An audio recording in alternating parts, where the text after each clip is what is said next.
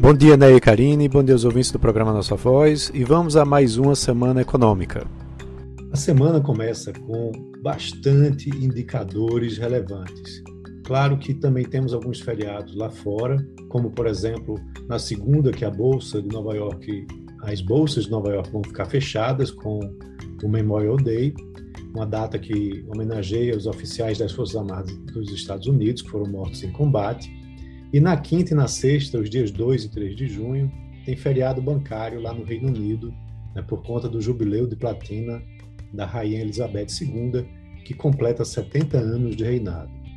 Mas aqui no Brasil, justamente nessa reta final da semana, precisamente na quinta-feira, sai o dado mais aguardado da agenda.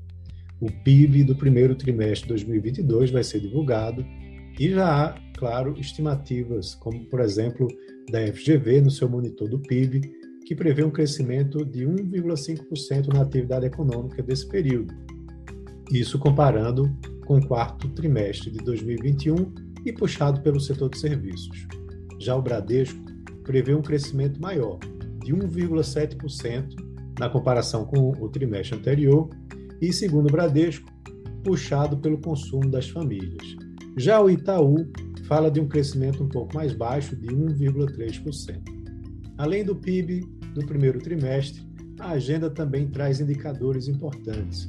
Já na segunda, o Ministério do Trabalho deve finalmente divulgar os dados do CAGED referentes a abril, que deveriam ter sido divulgados na última quinta-feira. Né? Os analistas é, acreditam que vai ser o quarto mês consecutivo de avanço na criação de empregos formais. Já na terça, sai o índice de desemprego, né, a taxa de desemprego medido pelo IBGE na PNAD contínua. E há uma expectativa que fique em 10,9%, né, segundo o Bradesco. É, na quinta-feira, no mesmo dia de divulgação do PIB, o IBGE também vai divulgar o seu índice de preços ao produtor. E é, na sexta-feira, sai a produção industrial do mês de abril. Tá? Em relação ao mês de março, há uma, uma previsão de queda pelo Itaú né, de 0,2%. Na quarta-feira, vão ser divulgados os dados da balança comercial do mês de maio e há uma previsão de superávit novamente, mas algo em torno de metade do superávit que aconteceu é, de 8,5 bilhões de dólares no mês anterior aliás, desculpem, no um ano anterior. Na agenda internacional, a gente tem dados importantes sobre emprego. O dado mais aguardado sai na sexta-feira, que é o payroll, né, os dados oficiais do mercado de trabalho americano. Há uma, uma previsão de criação de 320 mil vagas, né, na comparação com 428 mil do mês de abril, e que a taxa de desemprego recue de 3,6% para 3,5%. Um dia antes, na quinta-feira, vai ser divulgada a pesquisa ADP, né, com a criação de vagas do setor privado. E na quarta-feira, tem um relatório JOLTS né, com os números de oferta de empregos e desligamento de funcionários. Na quarta, também sai o livro BEGE, né, um relatório sobre as condições econômicas, é, divulgado pelo Federal Reserve, o Banco Central dos Estados Unidos. E lá na Europa, vai ter uma atenção importante com os dados de inflação.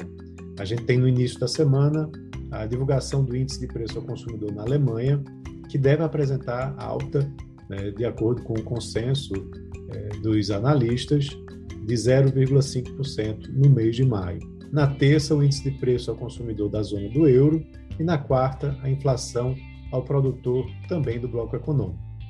E muito antecipado, muito aguardado, no noticiário corporativo, na sexta-feira, começa o período de reserva para investidores na oferta de ações da Eletrobras, pois é, do processo de desestatização da Eletrobras.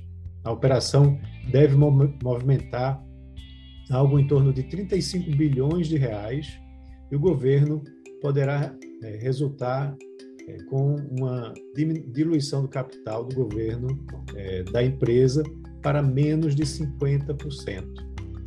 O preço da ação, porém, vai ser fixado somente na semana seguinte, no dia 9 de julho. Então é isso, amigos. Um abraço a todos e uma ótima semana.